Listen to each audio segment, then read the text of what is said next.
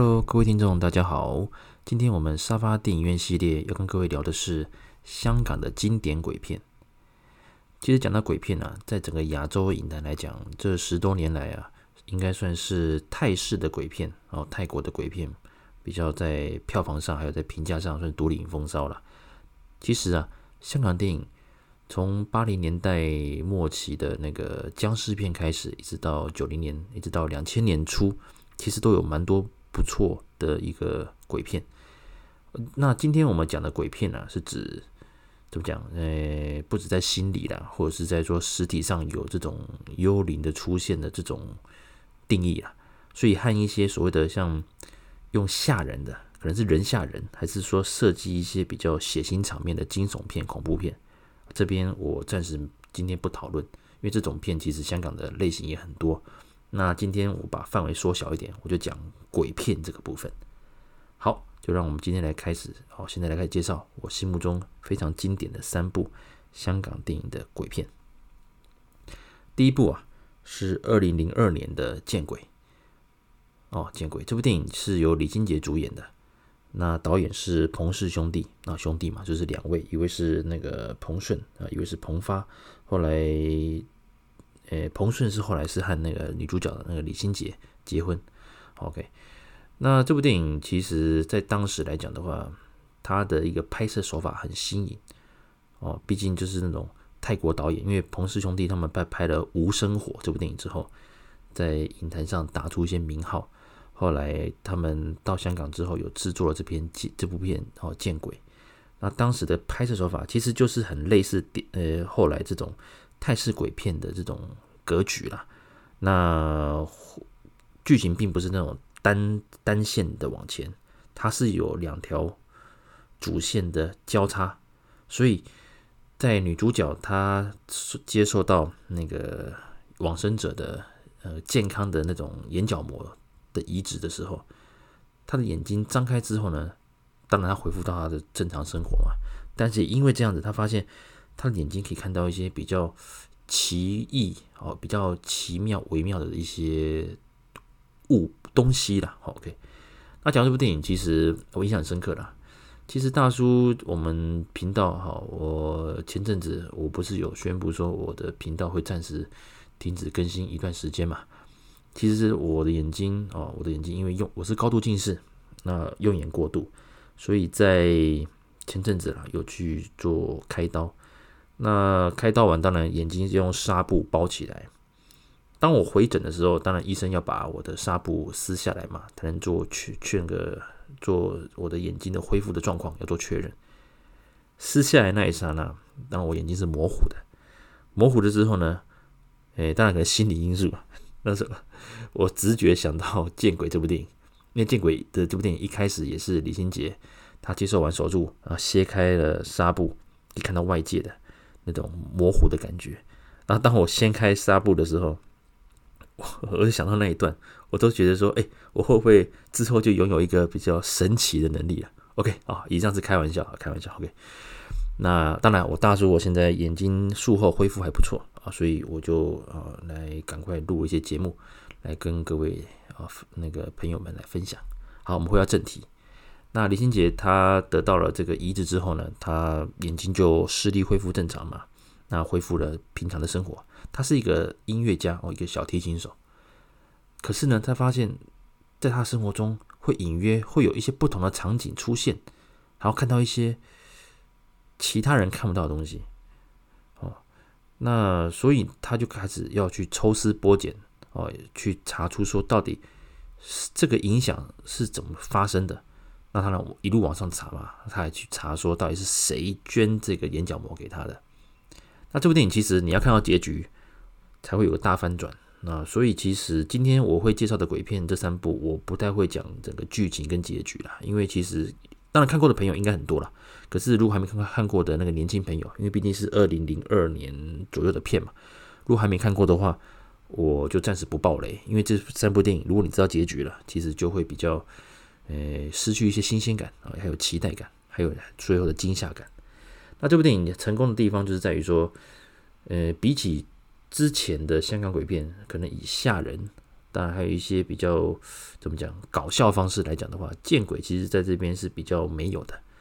如果讲到更早之前的那个鬼片哦，这种系列的话，当然是《阴阳路》系列啊，邱礼邱里涛导演的《阴阳路》系列，当然是也是一个经典的那个作品啊。那见鬼的话，他当时出现的时候，我刚提到嘛，因为是泰国导演啊，所以他们的拍摄手法，还有他用呃，他那种运镜，还有利用空间的这种，包括像电梯啊，哦，还是像一些色彩的一个运作。它是比较阴暗，可是它并没有到让你觉得看到不舒服，反而会营造更多呃不一样的一种那个恐怖的那种悬疑感啊，悬疑感。因为毕竟这部片其实它有提到一些一些怎么讲呃捐赠者往生的那一块的部分，所以这部片其实穿插了一些两幕这种这种交汇的这种时光去交汇，所以这部电影其实很值得去深深的探讨它。那这部电影其实印象很深刻。其实这部电影我并不是在院线，我不是在电影院里面看的。我那时候是在当兵，我当兵。那时候，呃，如果香港朋友有，有听过我前面的节目就知道嘛。那我之前我们男人都有当兵的义务嘛，台湾的的台湾的男人。那那时候我在澎湖啊，澎湖就是台湾跟呃中国之间台湾海峡啊中间的一个群岛。我在澎湖，在最大的马公那个马公市那边当兵。那那一天是一个礼拜三，我们礼拜三通常军队晚上比较不会去排什么课程啊，那我们就是大家可以写写信啊，还是说看看新闻，比较轻松一点，还是保养枪支。那那天执行官啊就安排大家去我们我们营区有个放映室嘛，所以我们就去放映室去看电影。当时就那个负责去租袋子的呃那个班长就租了《见鬼》这个片。那他一开始，因为坦白讲，放映厅很大嘛，那我们一个一个连，那加上扣掉要站哨的，还有要一些要工作的，还有一些不想看电影的，总之我们就大概就几十个人，就跑去放映厅。那放映厅很大，可以容纳上百人的嘛。啊，当然你要坐得舒服哦。那因为要允许我们带零食嘛，所以我们就还带饮料零食。我就啊，如果就大家就隔两三个位置，两三个位置，还是隔好几排，甚至有些人坐在角落。啊这部电影开始播，大概播到有一段就是电梯那一段哦，电梯这段哦，当然，嗯，这段是相是蛮蛮恐怖的。那一段在演完之后呢，我后来发现，包括我自己，我们所有人都往中间聚集哦。原本我我旁边可能四五个位置都没有错人，后来大家都往中间坐哦，不是想说调角度哦，也不是说觉得说啊怎么样，大家聊天没有，因为蛮恐怖的。他一开始的营造。因为那时候我们当年不不不太流行什么网络分享剧情什么的，而且那时候我们在当兵，就算有分享剧情这种哦这这这种资讯，其实我们也很难拿到，所以我们等于是第一次看，完全被李心洁的演技，还有导演的运镜，还有整个剧情哦编剧啊这些吸引，哇，整个投入进去，看到真的是真的真的很恐怖哦，因为它不是那种忽然吓你的，是它整个营造的感觉。那真的会让你觉得，哇，这部片真的是有个恐怖，所以它目前是我心目中非常值得大家推荐的香港经典鬼片之一。OK，呃，李心洁的《见鬼》。那之后，因为这部电影其实大成功了，也让李心洁得到了，呃，当时呃香港金像奖还有台湾金马奖的那个最佳女主角，等于双料也是那个双科影后啊，等于两个大奖的影后她都拿到。那之后，他也拍了蛮多类似的这种鬼片嘛。那彭氏兄弟也慢慢慢慢在国际间打响名号，所以在零八年的时候，二零零八年的时候，好莱坞也有翻拍过这部电影。那台湾的话叫做《变眼》啊，《变眼》，那是由杰西卡·艾巴所主演的哦，也是美女啊。那剧情其实也是接受了眼角膜的移植，然后。才慢慢去发掘到说这个捐赠捐赠者和往生者他的一些背后的故事，原则上主轴和香港的见鬼这个版本是类似的，那结局是有一些改编的，所以看过见鬼，或者是说先看那个杰西卡艾巴的变眼，我都 OK 都 OK。那原汁原味的话，当然是李心洁的见鬼，这是最经典的，我觉得最好看。真的很好看。有机会大家可以去参考一下。这是今天我想讲的第一部，就是二零零二年的《见鬼》。第二部呢，就是我最喜欢的男演员张国荣所主演的《异度空间》。那然而这部电影也是他啊，也是他最后的一个呃最后的遗作了哈。那他当时其实选择呃自杀方式结束一生的时候，那时候我也在当兵嘛，因为二零零二年哈，呃那是二零零二还零三左右，因为我们当兵是当将近两年嘛，啊那时候也是得到了这个消息也是吓一跳嘛。那二零零二年《异度空间》是他最后的一个作品，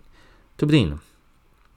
导演是那个罗志良，罗志良当然他除了这部电影之外，后来他几个像《消失的子弹》哦，《消失的凶手》这几部，诶，那个就是刘青云跟谢霆锋主演的哦，这种诶双雄片也很不错，有机会我也会跟各位来介绍一下。那回到主题，《异度空间》这部电影，他看《见鬼》是同一年，二零零二年。当时的话，其实它的剧情出来之后。这部电影它并不是以真正存在的鬼的这种形式去走，它是比较偏向于心理学哦，心理学。因为本身张国荣是心理医生嘛，那这部电影的女主角是那个林嘉欣啊，林嘉欣也是演技相当棒的。这部电影它一开始就是说，因为林嘉欣她有一些怎么讲，一些不好的一些生活上的感受，是像幻觉啦。那张国荣是心理医生嘛，那当然就是以怎么讲，我们以科学角度来讲啊，你现在你你现在遇到的看到的，并不是那种东西，是你的心理上的压力所造成的。那之后，林嘉欣在张国荣的一个开导下，慢慢慢慢的哦改善，所以啊，而两人也萌生出了感情。结果反之，真的在生，真的在一个怎么讲，生活上有发生状况的，特别是晚上，可能一些幻觉之类。好像会有人一直来缠着张国荣，这种心理上的这种层面的话，诶，变成就是林嘉欣后来可能还需要帮助张国荣来克服这一关。啊，这部电影其实很精彩，是在于是说，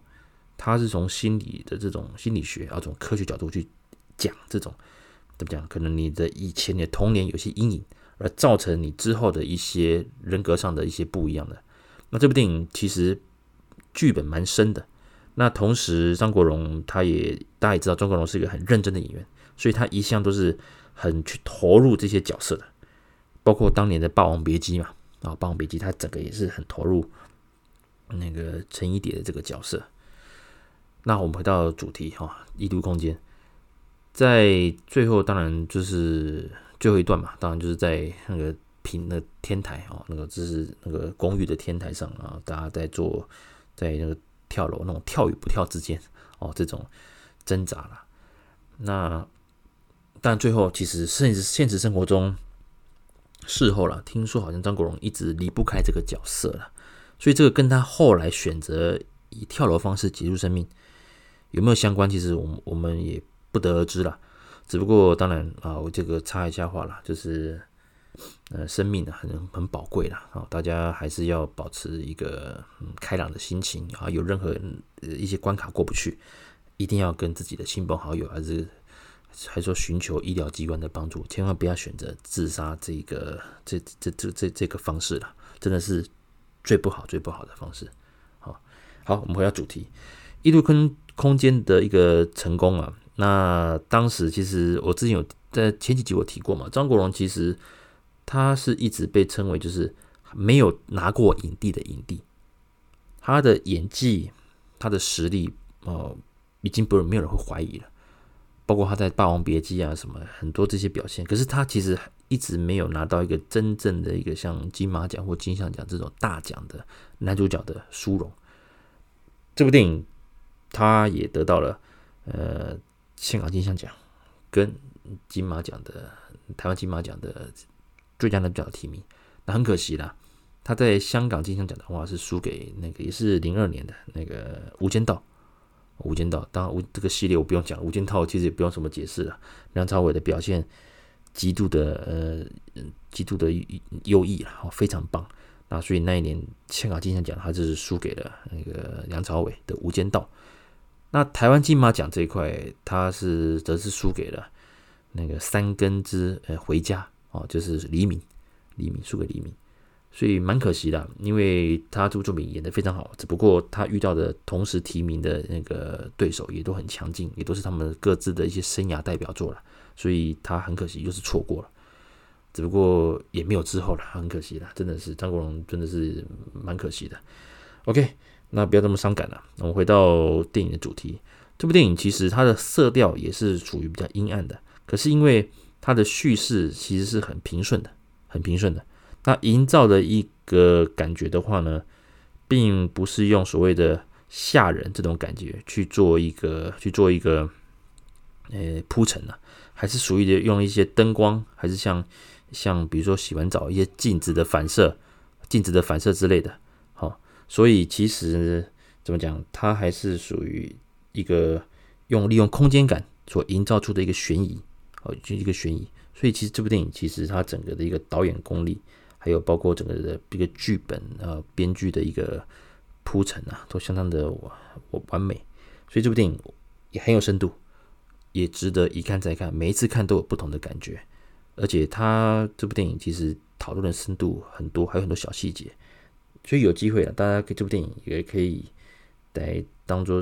来来来租来看哈，真的不错，我很推荐这部电影。啊，这个像是第二部，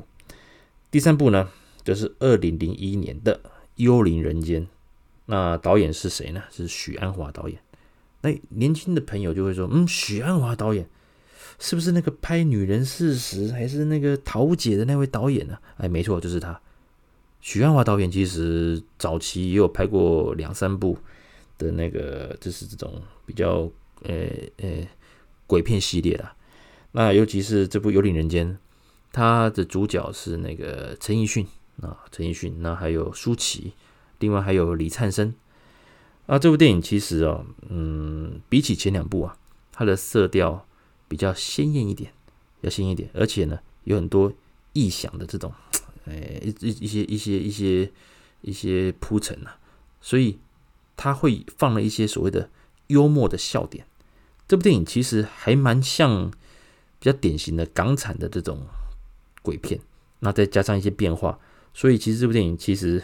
我觉得，虽然许鞍华导演他可能是以那个文艺片啊，文艺片，或者是这种社会写实片，